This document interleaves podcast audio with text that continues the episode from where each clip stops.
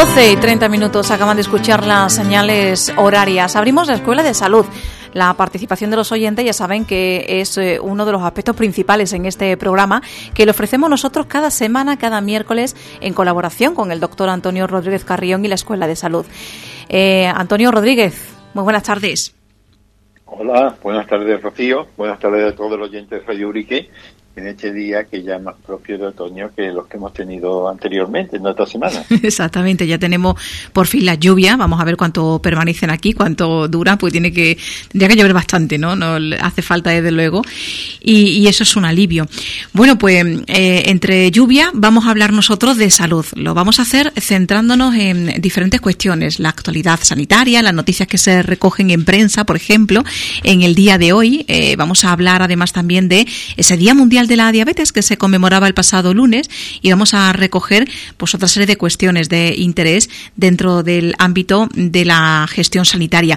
Recuerden además también los oyentes que tienen eh, bueno pues la participación abierta a través del consultorio llamando y poniéndose en contacto con los teléfonos de la radio vía WhatsApp o como siempre eh, de manera convencional al 462004 y 2155. Bueno Antonio, vamos a comenzar. Vamos a comenzar hablando y eh, entre los temas que nos propones para hoy, una noticia que publicaba en la jornada de ayer el diario La Razón y que han recogido realmente la gran mayoría de los medios de comunicación, ¿no? La calidad del esperma de los varones cae en picado en todo el mundo. Y esto, mm, al margen de la frivolidad que pueda generar un titular de estas características, es un problema importante porque estamos hablando de eh, problemas en la fertilidad masculina. Bueno, y hay quien piensa que el fin del mundo no va a venir por la bomba atómica ni por la guerra de Ucrania y la guerra nuclear, sino porque se va a acabar la especie humana, eh, porque eh, no va a haber forma de reproducirse. Esto, como bien dice, puede ser un poco cabroso, ¿no? Y un poco sacado ahí por los pelos, pero eh, la verdad es que un equipo científico internacional con participación de de muchas universidades y en, todos los continentes se ha visto que analizando datos de 53 países, 53 ¿eh? países de los cinco continentes y entre ellos España, pues la cantidad del esperma pues ha disminuido un 60% desde el año 1973. En los últimos 50 años, pues eh, la cosa está fea. La cosa está fea porque se ha visto que, eh, que de seguir así la especie humana se extingue. Esperemos que esto no, no sea una realidad, pero que la noticia, como tú bien dices, está en todos los medios de comunicación, porque ya digo, ha sido un estudio en cinco continentes y muchos, muchos, muchos científicos son los que han estudiado este tema. Que podría amenazar la supervivencia de la humanidad, que no es el fin del mundo, ni mucho menos. Eh, pues, porque siempre miramos desde ese punto antropocentrista, ¿no? Del hombre es el centro del universo, el ser humano es el centro del universo más bien, y no, ni, ni mucho menos. Eh, no, no se acabaría el mundo, se acabaría la humanidad, eso sí. Pero claro, para nosotros, nosotros, claro. el mundo entero y el universo somos nosotros. Exacto. Si no acabamos nosotros, se acaba el universo. El antropocentrismo, ¿no? Sí, sí, sí, mm. muy egocéntrico. Sí. Bueno, vamos con, con, esa noticia, ¿no? Como decíamos, que es un estudio eh, bastante serio que, que, se ha llevado a cabo eh, por expertos de varios países em, y que ha, confirmado, bueno, pues esa, esa situación, ¿no? Mm, eh, la, lo que se plantea además también, los estudios han evidenciado, ¿no? Una concentración espermática disminuida que estaría asociada, por ejemplo, con un mayor riesgo de hospitalización, de diabetes, de osteoporosis, de enfermedades cardiovasculares, en fin, una serie de patologías también asociadas, ¿no? Con, eh, que, que tienen relación, ¿no? Con, con el asunto. Sí, el que haya una concentración de esperma disminuida, como bien dices, eh, han reflejado los científicos que eh, se asocia a que se ingrese con mayor frecuencia en los hospitales, o una mayor frecuencia de diabetes, de osteoporosis, de enfermedades del corazón. Y entonces, claro, el problema está ahí. Sí, esto, ¿qué relación puede tener todo esto con, con las circunstancias que estamos viviendo? Pues bien, eh, los estudios se están centrando fundamentalmente en ver las causas. Y parece ser que la degradación del medio ambiente, esto ya se sabía hace tiempo que había una cierta relación, pero ahora se está acentuando eh, la degradación del medio ambiente que está sufriendo la humanidad pues eh, afecta a muchos factores, desde el aparato respiratorio, el aparato digestivo, el aparato cardiovascular y parece ser que también tiene una gran importancia en la reproducción. Pero es que además el ritmo estresante de la vida, eh, la vida tranquila de que se gozaba, salvo las épocas de guerra y de hambruna, como es lógico, ¿no? Hmm. En otros tiempos, pues eh, hoy día es muy difícil conseguir esta, esta tranquilidad y el estrés pues reina por todas partes todo eso, pues, eh, junto a, a, otra serie de factores, como pueden ser eh, la alimentación y demás, el tipo de alimentación, pues estamos originando eh, este, este problema grande para la supervivencia de la especie humana, como bien dices. Así que habría que tenerlo en cuenta junto con otros factores ¿no? que afectan a la, a la vida y a la situación que tenemos a nivel global en este mundo. claro.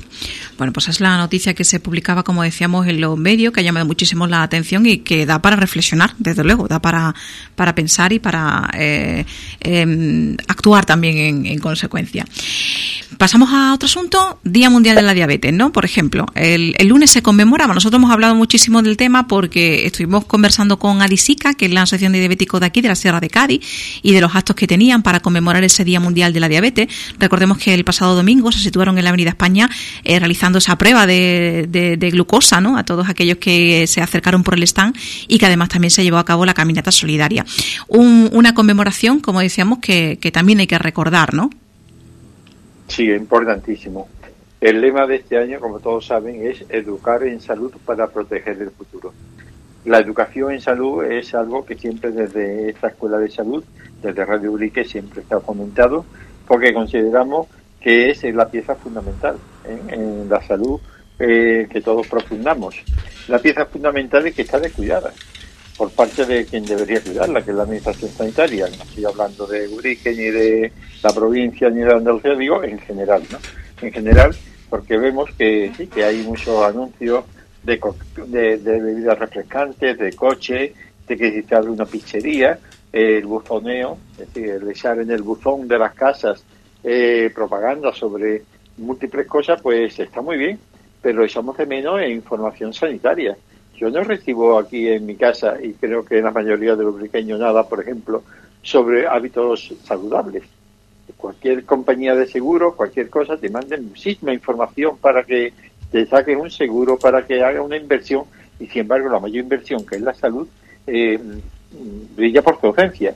De vez en cuando se hace algunas cosas de parité, de que se hace, por ejemplo, en un colegio una demostración de cómo hacer un RCP a niños de 3 o 4 años con un muñequito, que en fin, que está muy bien para ir concienciando, pero que después eso eh, en la parte práctica en los adultos poco tiene. Un niño de 3 o 4 o 5 años poco va a enseñar después a sus padres. Eh, como eso, o llevar preservativo, o educación para la salud en, los institutos, que van dos o tres salas al año y ya con este melón hemos llenado cero. ¿no? Pues el lema de educar para la salud, en el caso del diabetes, es fundamental.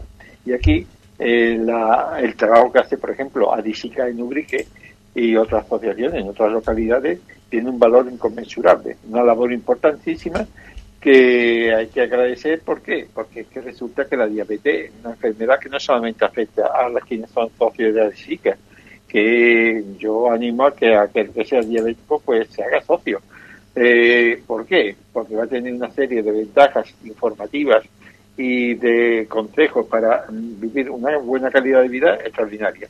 Así que este día de, educar para la salud en, el Día Mundial de la Salud es de una gran importancia y, yo creo que es importante que reflexionemos sobre esta enfermedad que es rara en la familia donde no hay alguien eh, que, está, afectado, no directamente, sino a través de sus padres, sus hermanos, de sus primos, eh, ya dijo, y de sus amigos. Es una enfermedad muy frecuente que puede tener un buen tratamiento y evitar muchas complicaciones si nos informamos y si nos educamos en salud. Bueno, pues hay que educarse, eh, formarse en salud tal y como eh, indica ¿no? Eh, la Organización Mundial de la Salud, en realidad, ¿no? que es la que establece un poco los lemas también con motivo de esos días mundiales. Y, ese era, ¿no? el de la educación importante en diabetes para también contribuir ¿no? a, la mejora de, de la calidad de vida de los pacientes. Más asuntos de, relacionados con, este marco. Vamos a hablar también de la mesa redonda que se ha celebrado recientemente sobre asistencia sanitaria en la Sierra de Cádiz, donde se planteaban los problemas y también las posibles soluciones. ¿Qué tal? ¿Cómo marchó? Pues muy bien.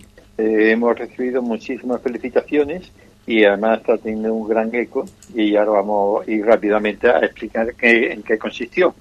Y es que el Observatorio de Salud contactó con Canal Sierra Televisión eh, para eh, hacer una mesa redonda y ver realmente, de mano de los afectados, cuál es la situación sanitaria de la Sierra de Cádiz.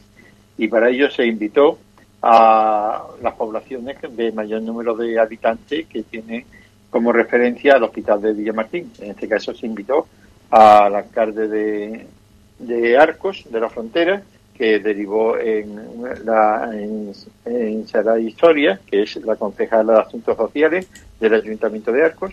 Acudió también don Hugo Palomares, que es el alcalde de Bornos. Eh, acudió también el alcalde de Villamartín y eh, acudí yo en representación del Observatorio de Salud. Eh, todo fue presentado por el director de Canal Sierra, Antonio Romero, y se trataron fundamentalmente dos puntos.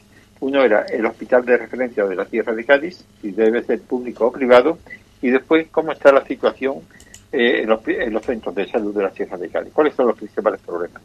Si te parece, Rocío, empezamos por, el hospital. Venga, vamos allá.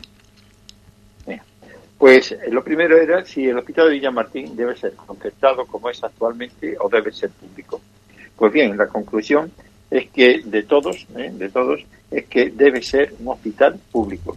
Por una simple razón, porque eh, debe haber eh, una asistencia sanitaria igual para todos los andaluces en proporción, por supuesto, a la zona donde radican. No lo mismo asistencia sanitaria de un hospital como la Bien de Rocío que un hospital comarcal, por ejemplo, de Ronda. Es lógico porque el número de pacientes y de personas que asumen un hospital no es igual.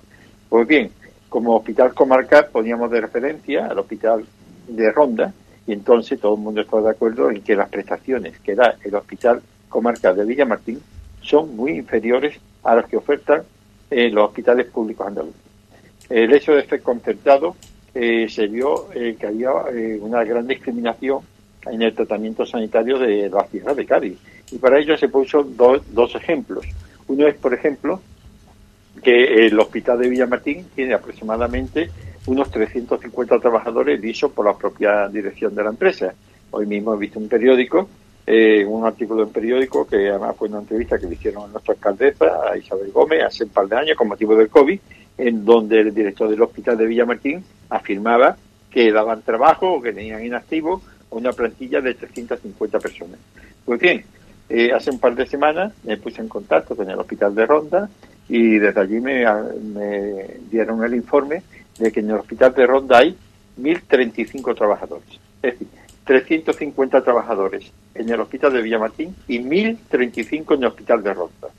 Si tenemos en cuenta que el hospital de Ronda, uniéndole los pueblos cercanos a la ciudad de Ronda más aquellos que están cercanos que corresponden a la Sierra de Cádiz, pero que tienen como referencia Ronda, como son Olvera, Seteñil, Alcalá del Valle, Las Talemas y demás, pues Ronda tiene asignada 85.000 personas aproximadamente. Mientras que el, el hospital de Villamartín, que son 120.000 personas de la Tierra de Cádiz, pero que le hemos quitado los que van a Ronda, pues quitándole esa parte que va a Ronda, tiene 95.000 personas adscritas. Significa esto, que el hospital de Villamartín atiende o tiene como referencia a 10.000 personas más que el hospital de Ronda. Y sin embargo tiene 700 trabajadores menos. Entonces, algo no cuadra. Como un hospital que atiende a 95.000 tiene 350 eh, trabajadores y otro que atiende a 10.000 personas menos tiene 700 trabajadores más, 1.035. Luego, en algo tiene que ver eh, la prestación de servicios, está claro. Pero hubo otro ejemplo, por ejemplo.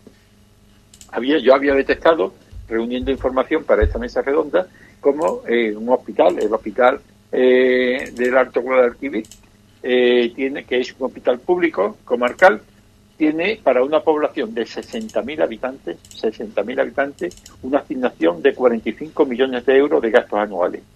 45 millones de euros para 60.000 habitantes.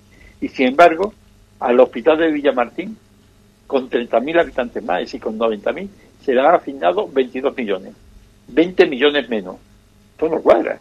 ¿Cómo? Un hospital que tiene 30.000 habitantes más, se le dan 20 millones menos de asignación de costes. Entonces la prestación no puede ser la misma. Con 20 millones menos, ¿qué prestación va a dar el hospital? Y encima la población mayor. En todas estas cosas se, analizaron allí y se vieron que, eh, hace falta un hospital público ya, como comer, porque tiene eh, la administración sanitaria, por el motivo que sea, le da muchas más asignaciones a los públicos que a los contratados.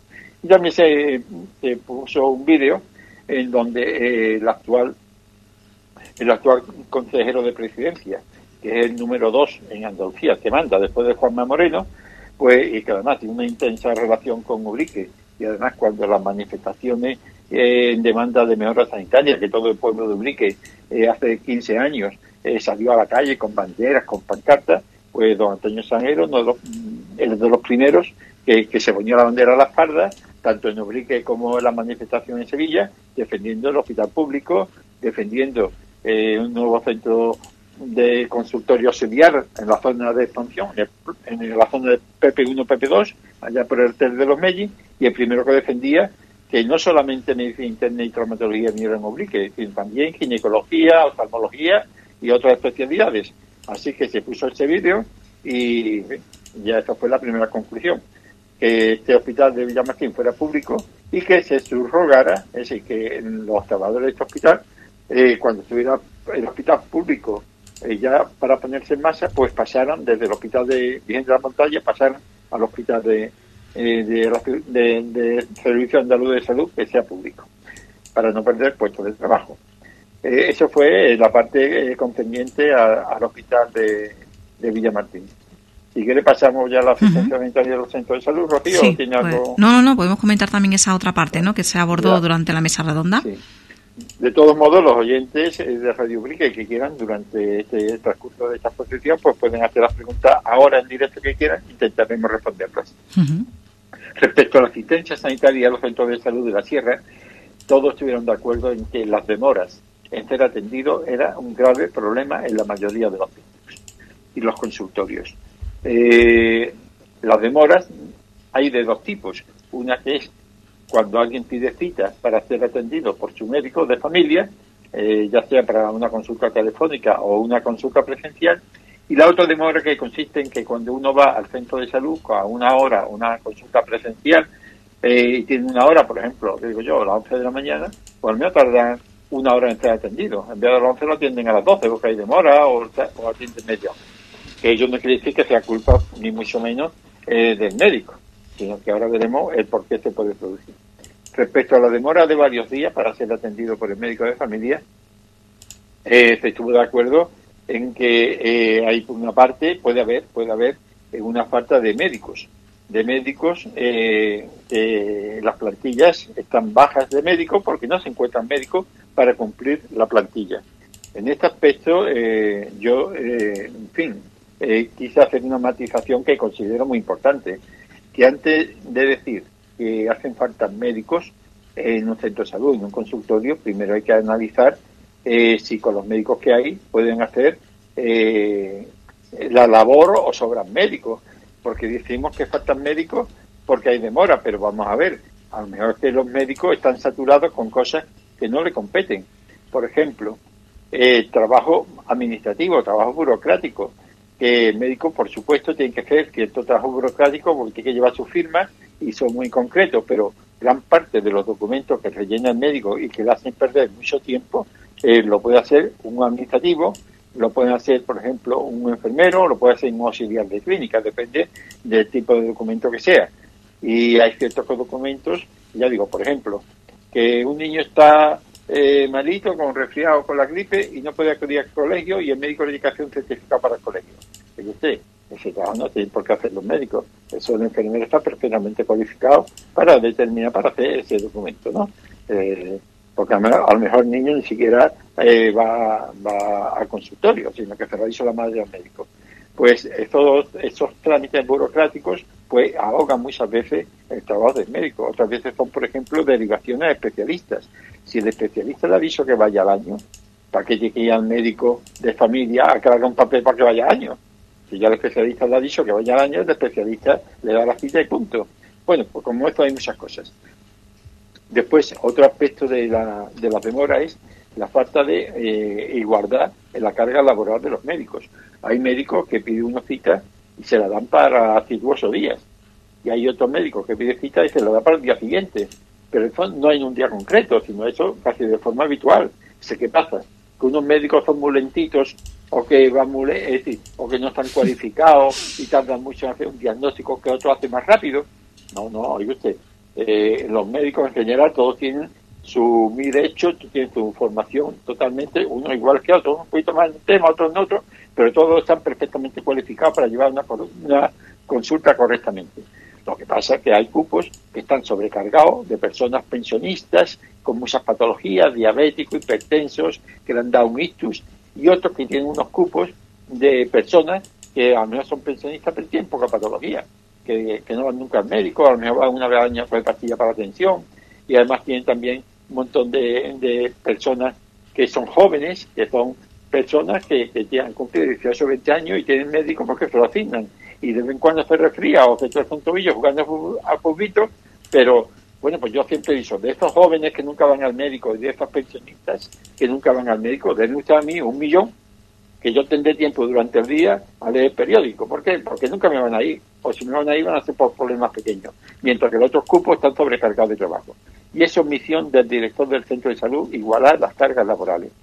Y entonces pueden decir, bueno, pero es que, es que el, usuario o la persona tiene derecho a la libre elección de médico y todos escogen al médico más simpático o al que te escucha o al médico que ya se sabe que va a estar aquí en el pueblo y, va, y te va a estar atendiendo y no que va a otra consulta y cada mes hay un médico diferente, o son médicos que, que no te entienden por motivo que sea. Entonces todos van al otro, al que es más amable, más simpático, o que te escucha, o que va a estar en el pueblo.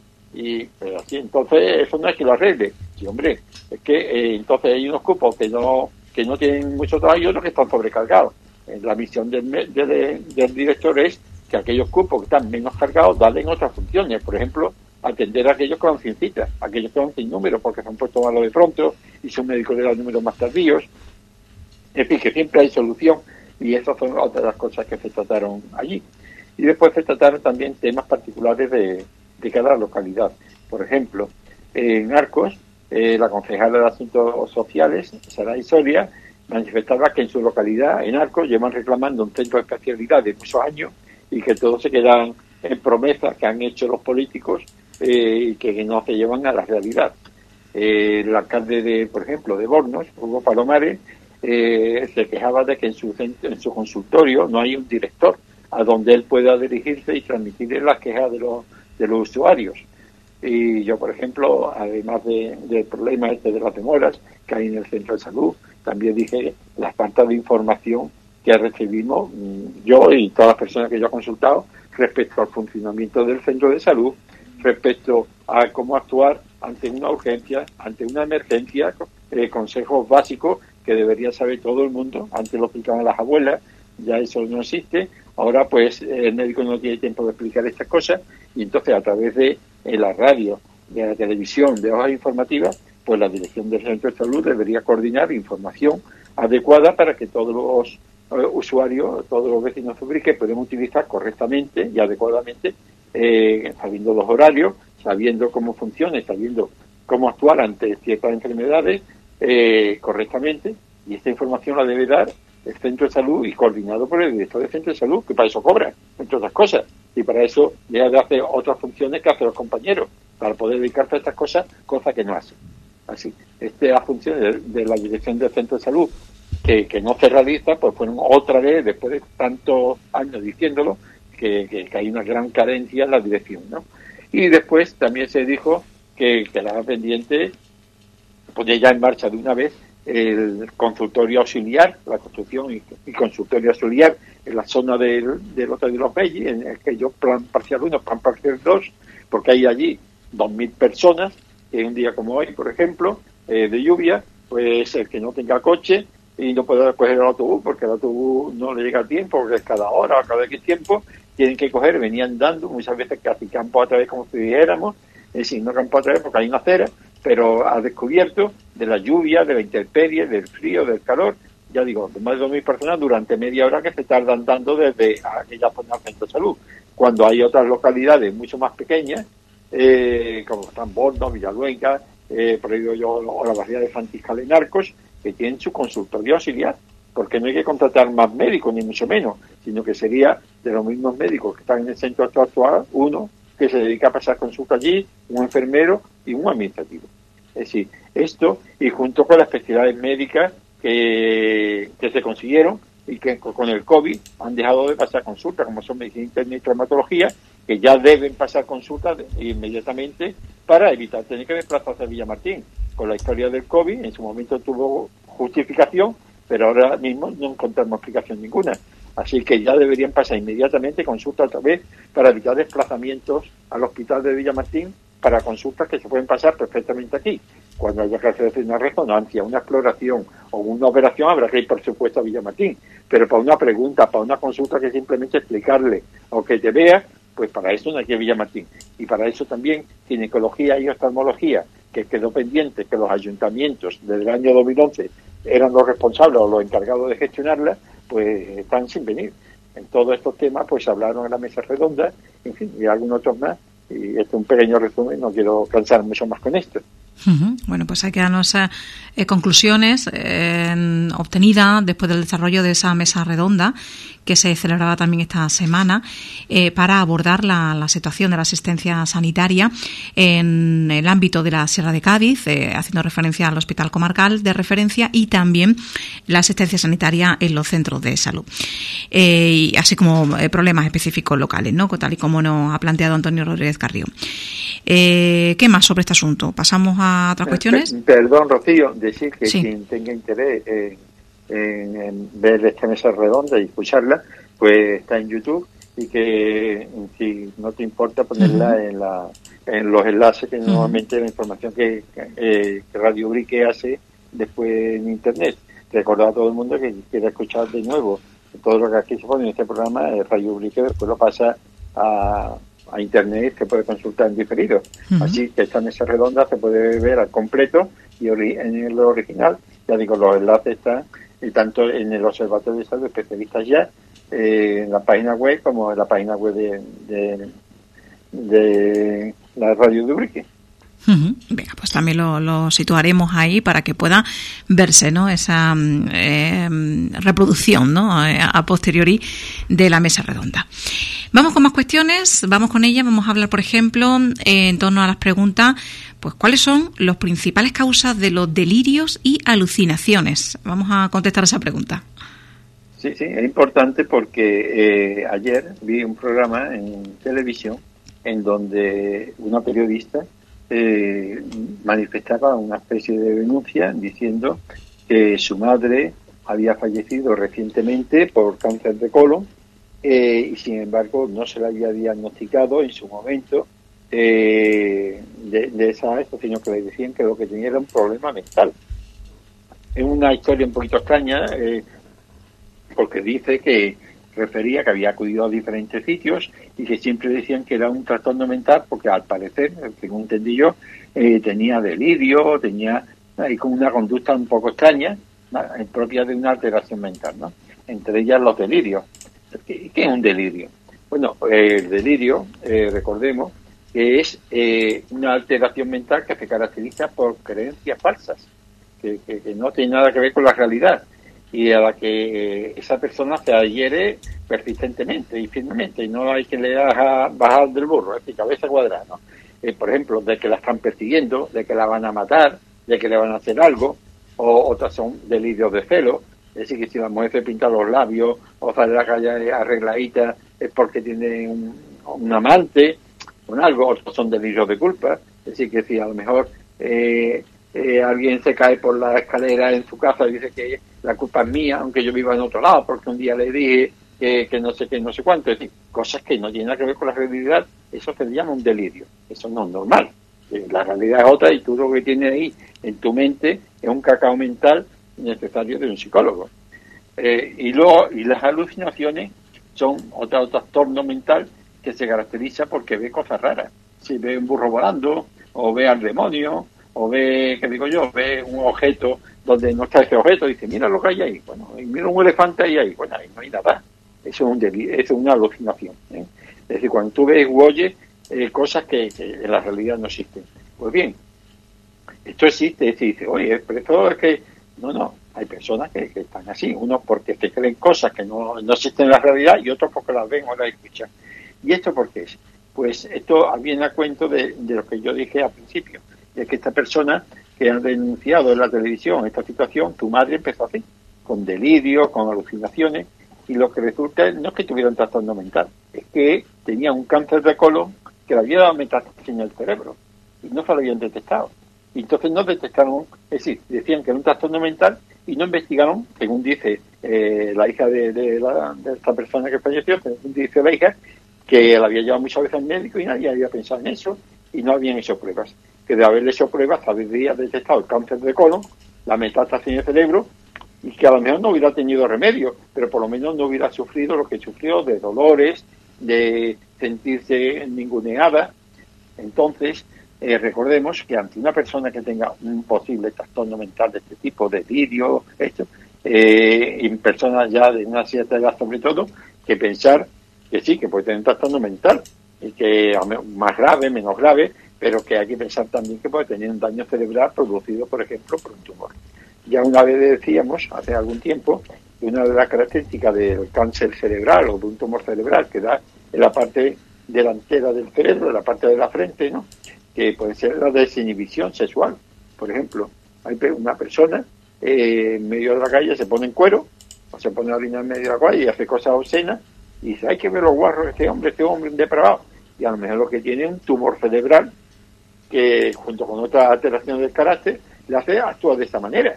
Es decir, dice, bueno, si este hombre antes era de una manera, era un hombre muy serio, muy formal, como ahora dice tantas palabrotas por la calle, se pelea con todo el mundo, altera tu carácter. Oye, es que a lo mejor tiene tumor cerebral, yo no digo que lo tenga, ¿eh? pero que es una posibilidad. Entonces, antes de hacer un juicio de cualquier tipo, eh, los médicos descartan, una de las cosas descartan ante una alteración de la conducta eh, repentina o en poco tiempo, que antes no era así, un tumor cerebral. Lo operan y se queda bien. ¿Qué cosa más tonta? Y si lo operan, si es operable, y se queda bien. Es decir, que pues esto igual. Los delirios pueden ser también debido a personas que están, eh, o, la, o, la alucinación de personas que están con mucho estrés. Una, una situación de mucho estrés te puede provocar alucinaciones, delirio, eh, la depresión. Una depresión intensa también se la puede producir. Y por supuesto las sustancias tóxicas, las drogas. ¿eh? Las drogas, bueno, hay un típico cuadro que es el alcoholismo en el alcoholismo, eh, una de las causas que existen de alucinaciones, de delirio, eh, eh, de trastornos de, celos, que delirio de celos, que es típico del alcoholismo, ya digo, tanto las intoxicaciones por droga, por alcohol, los tumores cerebrales y otras patologías propiamente mentales, trastornos mentales propios sin que se detecte otra causa a través del análisis y de la radiografía, y dice, aquí no se detecta nada esto es propio del cerebro de cómo funciona. Lo que hace falta un psicólogo, un psiquiatra. Pues estas son las principales causas de, los delirios y alucinaciones. Bueno, pues que también esa cuestión, ¿no? ¿Cuáles son las principales causas de esos delirios y alucinaciones?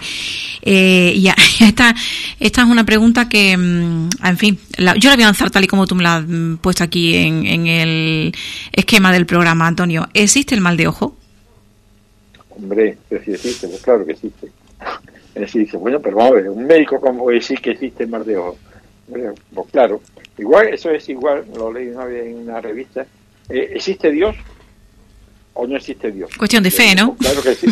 ¿Eh? Cuestión de fe. Que existe. Todos aquellos que tienen fe, pues existe Dios. El que es ateo, pues no existe. Es decir, existe para el que se lo cree. Es decir, toda aquella persona que cree, yo digo yo, en el Dios de los judíos, en el Dios de los cristianos, en el Dios de los musulmanes, en el Dios de los hindúes. Eh, pues claro que existe, y diré que no. A ver, entonces en cosas de creencia eso es muy privado. Es decir, por tanto, el mar de ojo existe para el que cree en mar de ojo. Sí, yo llevé a mi niño a la curandera de no sé dónde, iba fatal, pero nada más que salir de allí ya estaba bueno. Pues claro, ¿quién dice que no? Y es verdad.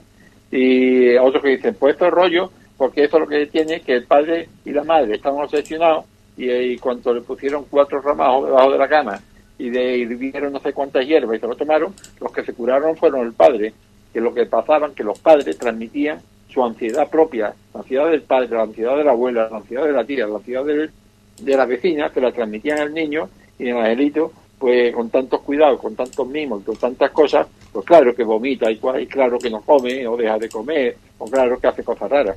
Entonces, esas son las dos explicaciones, los que no creen y los que creen. Lo de comer de ojo existe para todo aquel que cree y no existe para el que no cree. No sé si me he explicado, Rocío. Sí, sí, pero, pero tú tienes fe en ello. Yo, es decir, ¿tú llevarías a tu hijo o, tú ay, de ojo? Ay, ay, ay. Esa es la pregunta. Esa es la pregunta. Esa es la pregunta. No, no, te, digo yo a ti, te digo yo a ti, que el profesional sanitario, yo al fin y al cabo no, no me mojo. es decir, que yo ahora, yo ahora mismo, tú me das la pregunta, yo digo, si mm. yo tengo algo, yo iría a un equipo médico lo mejor posible, pero yo no iría más ojo. Mm. Esa es la respuesta que te doy. Eso, pues ya está, pues ya, pues ya sabemos. bueno, más oyentes que quieren, que quieren saber más cosas. Dice, dice una, una oyente, eh, pregunta al doctor Carrión qué hacer cuando un medicamento da náuseas. Imagino que ahí los efectos, no serán efectos adversos o no del, del medicamento, ¿no? Sí, sí, qué buena pregunta. Porque es raro, es raro en el medicamento que en sus prospectos no lo tienen una lista de 500.000 cosas que te pueden pasar entonces no nadie tomaría nada. Es decir, eh, cuando ahora, cuando tú un medicamento, por cualquier motivo, aunque sea más leve, aunque sea para paracetamol, que dicen que es más leve, pero que también tiene su gran lista de cosas, te da eh, un, efecto secundario, que eh, ya el médico te ha advertido de ello, que tú has leído en el consultorio, en el prospecto que puede ser grave, pues ahí no hay duda. Ya si ya el médico te ha advertido de ello, que tienes que ir a la consulta o que no le hagas caso, que eso es así, pues ya tú no tienes duda de lo que tienes que hacer. Lo malo cuando tú no tienes información sobre qué hacer ante el medicamento que te han mandado. Si te da náuseas, pero no te afecta a tu calidad de vida, que tú haces una vida normal, que tú comes bien, que es soportable, eh, y además viene el prospecto que puedes darlo, pero no te afecta a ti, no te afecta, yo seguiría tomando. Ahora, si unas náuseas, que ya me, me altera mi calidad de vida, que me encuentro mal, porque no me permite comer o algo, digo, esto no está en el prospecto como tal, yo llamaría, que otra historia, ¿eh? es otra historia, eh, llamaría a mi médico y le lo consultaría. Pero es otra historia, porque hoy mismo yo está consultando yo la, la cita para preguntas una semana. Es decir, para hacer, para, para consultar por teléfono esto mismo con el médico de cabecera, bueno, a dice, es que mi médico tarda dos, ¿eh? no no hace más, tarda dos semanas en poder verlo, o no hay ni cita, y otro, no, pues a mí me la ve en el mismo día o al día siguiente la consulta, claro, eso es lo que decíamos antes, que uno está sobrecargado y otros tienen tiempo de leer periódicos, pero en fin, eh, entonces, mm, es un follón, pues habría que ir a la consulta, levantarse temprano y a ver si hay número, o decir lo que cita, que te vea la enfermera de acogida, explicarle cosas, que por teléfono, en 30 segundos pues te hubiera solucionado. El médico hubiera dicho, sigue tomándolo porque no tiene más importancia, o te lo voy a cambiar por otro.